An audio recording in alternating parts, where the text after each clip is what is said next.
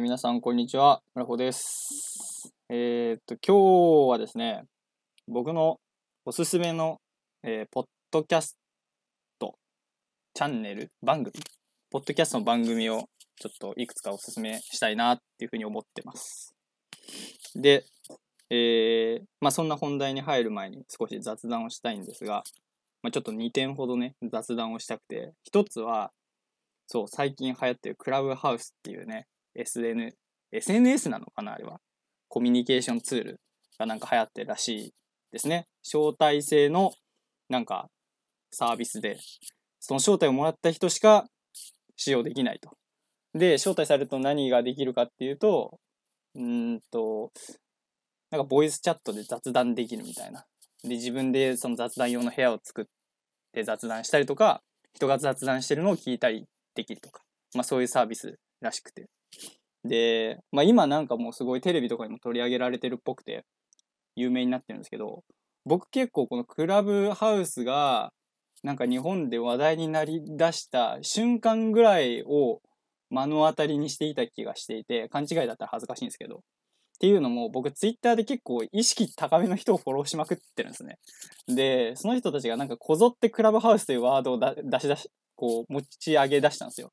で、最初なんだろうなと思っててたんですけど、まあさっきの説明の通りのようなツールっていうのを知って、で、なんか、で、意外とみんなやってるんですよ。で、クラブハウスの評判が良くて、で、長期になってたんですけど、まあ招待制ってことで、まあ、僕入れなかったわけですね。で、まあ今どんどん有名になって、で、ツイッターとかでも、なんか最初の方は、もう、両手話で、いや、すごい、すごいっていう評判の声ばっかりだったんだけど、今は結構二極化してて、すごいいいってやって使い続けてる意識高い人と、なんかもうそもそも招待制っていう仕組みが、なんか問題じゃないっていう、なんか問題提起しだした意識高い人と、あとなんか、普通にこっちの仕事の連絡来ねえと思ったら、あいつクラブハウスでめちゃくちゃ喋ってんじゃねえかみたいなことを言い出してる、あの意識高い人とか、なんかいろいろばらけてきてて、で、なんか、もう余計、わあ、気になるな、自分ちょっとやってみたいな、とか思ってたら、まさかの、昨日、妹から招待が来て、お前やってんのかいみたいな気持ちになりましたね。はい。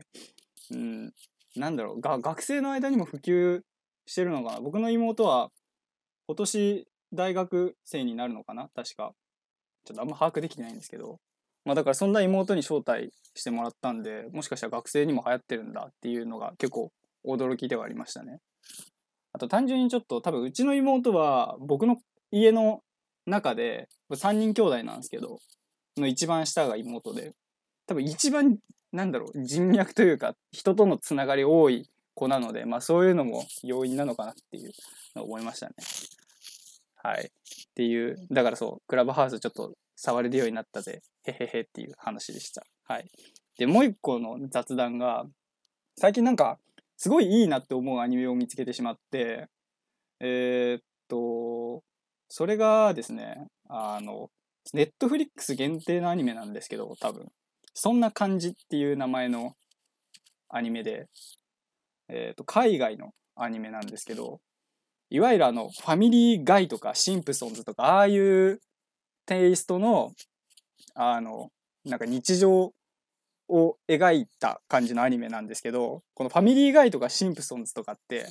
結構クレイジーなファミリーが題材としてあるんですよ。その、なんかみんな狂ってるみたいな。でもそれが面白いっていうアニメなんだけど、まあ、僕が今紹介したこのそんな感じっていうアニメは、すごい普通というか、全然クレイジーじゃなくて、まあたまになんか突拍子もないことを言ったりする夫がいて、で、まあなんか奥さんもそのテンションに乗っかってみたいな場面はあるんだけど、結構なんか普通の仲いい夫婦の物語みたいな感じで、これがなんか自分からすると逆に新鮮で、で、なんなんだろうな、すごいその、いわゆるスクール、なんていうのあれ。なんかアメリカのハイスクールのテンションが、あの世界観で育った人が実際にこう家族を持って夫婦になったら、まあ、実際こういうテンションになるよねっていうこうなんかこう育児の大変さもこう募らせつつえー、まあ旦那とのなんか夜の営み問題とかなんかその仕事の充実さと自分の時間とあと家庭のみたいなそういうなんかバランスの中で一生懸命それでもポジティブにやってるみたいなこうアニメの描かれ方が結構新鮮ででなんかああなんかそれを見てちょっとこういう家族だったらなんか持ってみたいなとかそんなことを思いましたね。結構おすすめなアニメです。っていう話でした。はい。ちょっと思ったよりがっつりあの雑談しちゃったんですけど、まあ、今回の話はおすすめのラジオの話です。はい。ラジオというかポッドキャストですね。で、まあ、ポッドキャストとかラジオとか、まあ、僕はこういう音声系のサービス使い出したきっかけは、あの、神田松之丞さんっていう、あの、講談師の方がきっかけで、えー、っと、まあ、なんか、落語じゃないけど、その、まあ、語り手みたいな感じ？その昔の物語を、えー、っと、昔にあった面白い話をしてくれる方が、まあ、講談師なんですけど、あの、まあ、その講談師の神田松之丞さんって方が、えっ、ー、と、ラジオをやっていて、で、そのラジオが結構面白かったんですよ。あの、で、最近は全然聞いてないんですけど、まあ、そこから、あ面白いなと思って、で、ポッドキャストを漁ってたら、ポッドキャストにもなんかいろいろ面白そうなコンテンツがあって、で、今日はその僕が面白いなと思ったあのコンテンツをね、言っていこうと思います。あとラジオのいいところはやっぱり、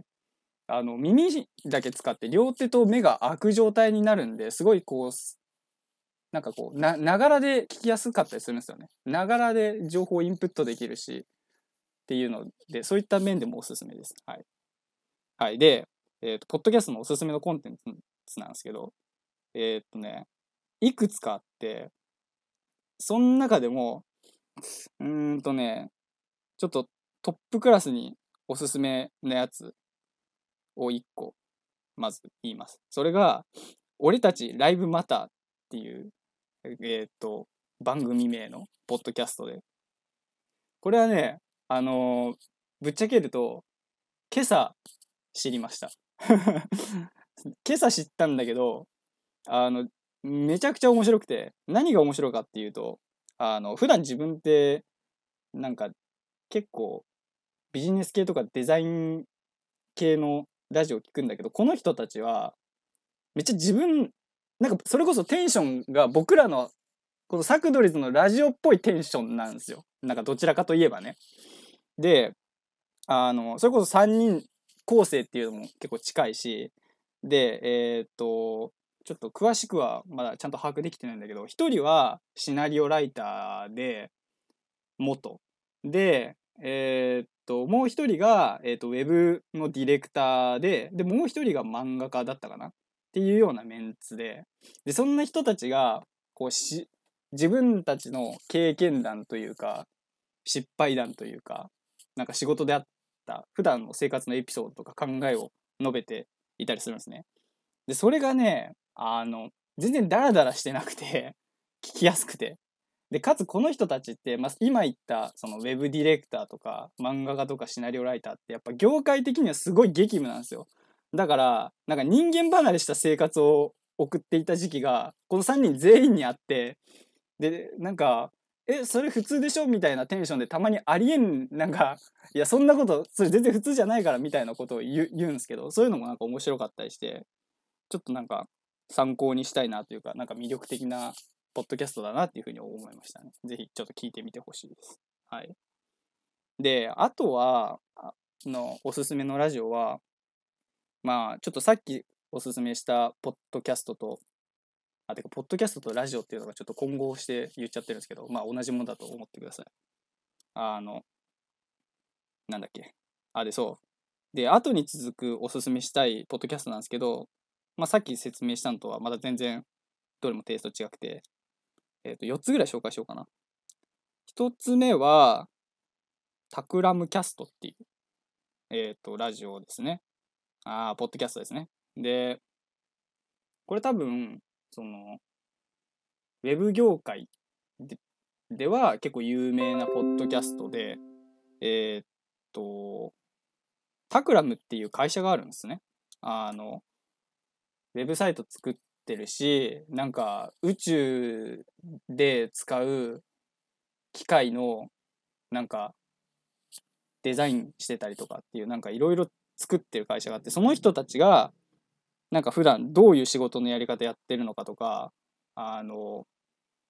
まあ、やっぱりデザインをよくやられてるんでなんかどういうのがいいデザインなのかみたいなこう哲学を語られたりとか。だとそこの代表の人がめちゃくちゃ読書家というかすごい博学博識？なんかすごいまあいろいろな情報を持ってる方ででなんかそういう自分が得た情報をなんか発信してくれてたりとか非常にまあ勉強になる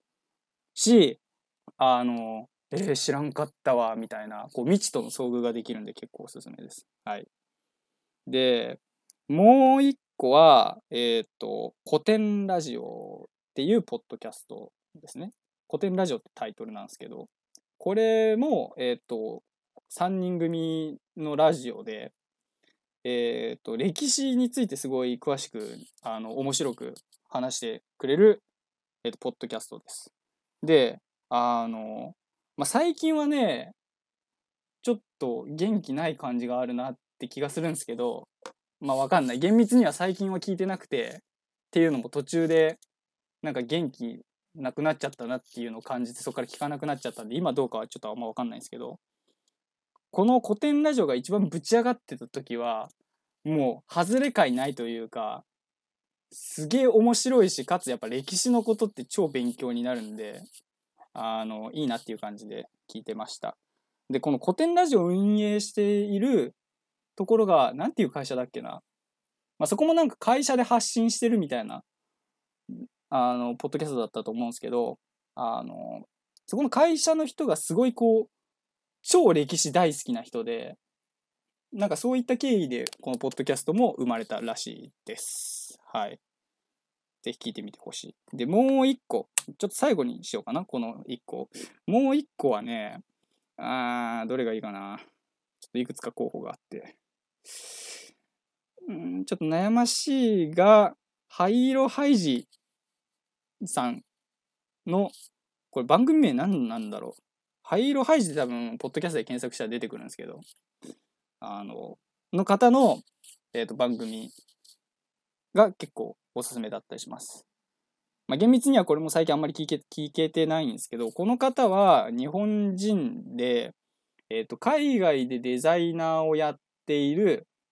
えっ、ー、と、まあ、女性の方です。で、確か途中まで日本で働いていて、そっから海外で働き出したのかな？で、まあなんかいろいろこう、なんだろう、苦難を乗り越えた方で、その海外で仕事をする時とかに、であとデザインの勉強とかも、